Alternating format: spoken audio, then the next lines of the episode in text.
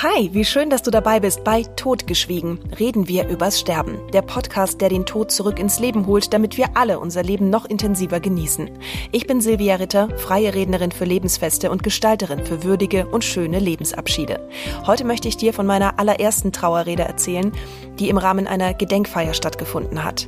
Das Ganze war eine sehr emotionale Geschichte für mich, nicht nur weil es meine erste Trauerrede war, sondern auch weil die ganze Sache so berührend, so ja, so traurig war es, lässt sich natürlich nicht in andere Worte fassen. Da war ein junger Mann bei einem Autounfall so schwer verletzt worden, dass Hirntod festgestellt worden ist. Und seine Familie hat ein paar Tage hin und her überlegt, ob sie einer Organspende zustimmen. Und dieser junge Mann hatte immer den großen Traum, mal ein Held zu werden.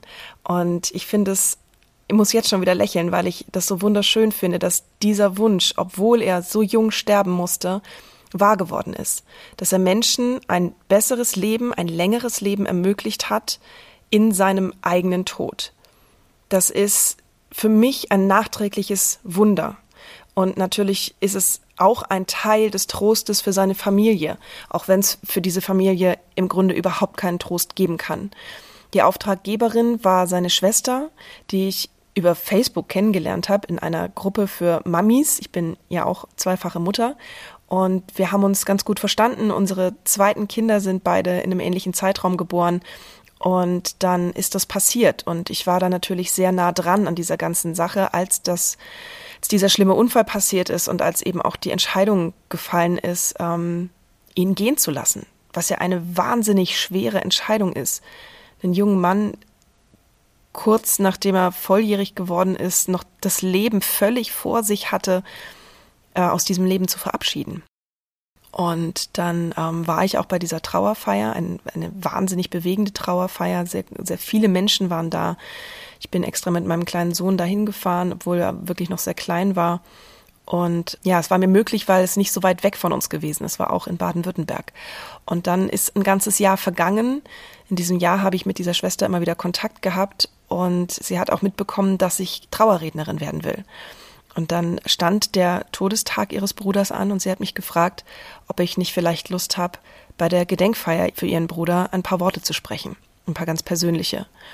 Und das, ja, das war eine der schwersten Aufgaben, die ich bisher in meinem Leben übernommen habe für mich. Und ich bin auf der einen Seite aber auch wahnsinnig dankbar dafür, dass ich diese Chance bekommen habe. Ich habe mit einem Geistlichen gemeinsam diese Gedenkfeier gehalten. Der Geistliche hat den Rahmen gehabt und ich hatte dann äh, einige Worte über ihn vorbereitet, über sein Leben, über das, was er geliebt hat, über das, was er gern gemacht hat, über seine Persönlichkeit. Und es hing natürlich eine wahnsinnige Schwere in der Luft. Auch ein Jahr später noch, meines Erachtens nach fast noch, fast noch präsenter als an diesem Bestattungstag vor einem Jahr davor, weil ein Jahr diese Gewissheit reifen konnte, dass es jetzt Fakt ist dass sämtliche Geburtstage, sämtliche Feste, sämtliche Ereignisse jetzt ohne dieses wichtige Familienmitglied stattfinden werden. Und dann gab es diesen Moment, dass ich aufstehen sollte, dran war. Der Geistliche hat mir also das Zeichen gegeben. Und ich brauchte erst mal einen Moment, weil ich gedacht habe, wie soll ich das jetzt schaffen, ohne hier mitzuweinen, ohne hier ja mich so voll mit reinziehen zu lassen. Und dann habe ich mich an die Aufgabe erinnert, die ich in dem Moment ja hatte, nämlich eine ganz würdige, ganz liebevolle, ganz lebendige Erinnerung an diesen jungen Mann zu kreieren. Und dann habe ich das gemacht und die Dankbarkeit dafür war unheimlich groß und auch der Geistliche ist auf mich zugekommen, ob ich das öfter mache, ob ich sowas beruflich mache. Und das war natürlich für mich auch ein sehr großes Lob, weil die Geistlichen ja sowieso das ständig machen und ähm, sich dann normalerweise auch nicht darin hinterfragen, ob das ob das tiefgründig genug ist, ob sie sich genug mit dem Tod dieser Person beschäftigt haben, über den sie sprechen. Es war bei ihm natürlich alles ganz anders, allein schon aus dem Punkt heraus, dass es eine Gedenkfeier war und keine Trauerfeier in dem Sinn und auch, weil er die Familie natürlich auch schon sehr lange begleitet hat. Ja, das war mein Anfang, das war mein allererster Versuch, oder was heißt Versuch, es war meine allererste Trauerrede und die hatte gleich ganz viel mit emotionaler Abgrenzung zu tun. Die war gleich eine wahnsinnige Herausforderung. Wenn die Leute mich also fragen, ob mich das auch traurig macht, ob ich da nicht mitweinen muss, dann sage ich, doch, ich muss da auch mitweinen.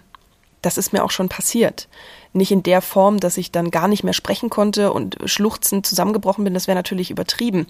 Aber ich bekomme fast immer an dem einen oder anderen Punkt während meiner Rede feuchte Augen oder wenn eine Musik dann abspielt und wenn ich in die Gesichter blicke der Menschen, die vor mir sitzen, das fällt mir schwer und das ist natürlich hat das was mit emotionaler Abgrenzung zu tun, da dann nicht mit reinzufallen und sich da nicht nicht drin zu verlieren, ja. Und trotzdem sehe ich auch die wichtige Aufgabe, die da dahinter steht. Dass ich diejenige bin, die diesen Rahmen hält, dass ich diejenige bin, die diese Erinnerungen nochmal aufleben lässt für diesen Menschen, für die ganze Familie, für die Freunde, die vor mir sitzen, für alle Weggefährten, die diesen Menschen gekannt und geschätzt und geliebt haben. Und das macht es mir dann leichter, in so einem Moment auch den Rahmen zu halten und meine Verantwortung zu tragen, die ich mir ja selber auch ausgesucht habe für so einen Tag. Und dann ähm, gibt es natürlich schon auch Möglichkeiten, Techniken tatsächlich, sich aus so einem Moment wieder rauszuholen, wenn man merkt, man gleitet jetzt vielleicht doch zu tief da rein. Und dann wende ich auch sowas mal an. Ja, zum Beispiel habe ich gelernt, dass es hilfreich ist, in dem Moment vom emotionalen Teil des Gedächtnisses in den Nummernteil des Gedächtnisses zu wechseln, indem man versucht, seine Handynummer rückwärts aufzusagen. Also im Kopf natürlich, ne? Und da geht es auch gar nicht darum, dass man das schafft, sondern es ist einfach eine Technik, um aus dieser Emotionalität wieder ein Stück weit rauszukommen. Und sowas muss ich dann schon auch manchmal benutzen.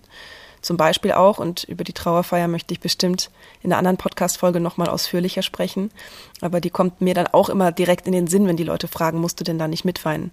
Das war ein 30-jähriger Mann, der mit einem Herzfehler auf die Welt gekommen ist und dem die Eltern damals in Aussicht gestellt hatten, er würde vielleicht so drei, vier, fünf Jahre alt werden. Sie sollten also nicht damit rechnen, dass sie dieses Kind aufwachsen sehen.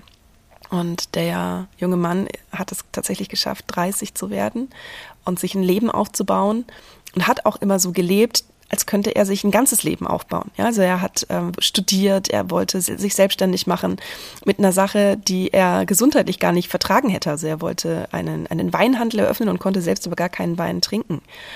Und das war auch so eine wahnsinnig ergreifende, tiefgründige, wunderschöne Trauerfeier mit so vielen engagierten Menschen, die ja natürlich noch an diesem Leben auch festhalten wollten und ein Stück weit festgehalten haben, auch wenn es ja sehr klar war, dass es eines Tages vorbei sein würde. Ja, also auch im Erwachsenenalter gab es da immer wieder Momente, wo er auch lange Zeit im Krankenhaus war oder wo es wirklich gesundheitlich sehr schwierig für ihn war aufgrund seines Herzfehlers. Und dann durfte er in einer ganz alltäglichen Situation bei etwas sterben, das ihm wahnsinnig viel Freude gemacht hat, das ihm so viel Spaß gemacht hat. Und er musste nicht irgendwie angeschlossen an irgendwelche Schläuche im Krankenhaus sterben, was für ihn jetzt der absolute Albtraum gewesen wäre, so wie es ja ganz, ganz vielen Menschen geht. Und auch wenn diese Trauerfeier sehr, sehr emotional war, haben wir es zum Beispiel auch da geschafft, dass wir uns an das Leben dieses Menschen mit einem Lächeln erinnern können.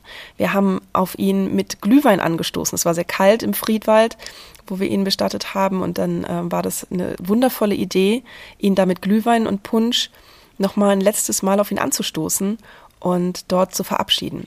Also ja, emotionale Abgrenzung ist auf jeden Fall ein Thema als Trauerredner. Und das fällt mir nicht immer leicht und ich verbiete es mir aber auch nicht, meine Emotionen ein Stück weit mitzubringen. Das zeichnet mich aus, das macht mich auch authentisch und das zeigt natürlich auch, dass ich kein kalter Klotz oder Stein bin. Das ist ja keine Fließbandarbeit, Trauerreden zu halten. Ne? Und es ist mir auch wichtig, dass das rüberkommt. Das war ein kleiner Exkurs in meine Trauerreden, die mich emotional mitgenommen haben, in meine allererste Trauerrede bei einer Gedenkfeier.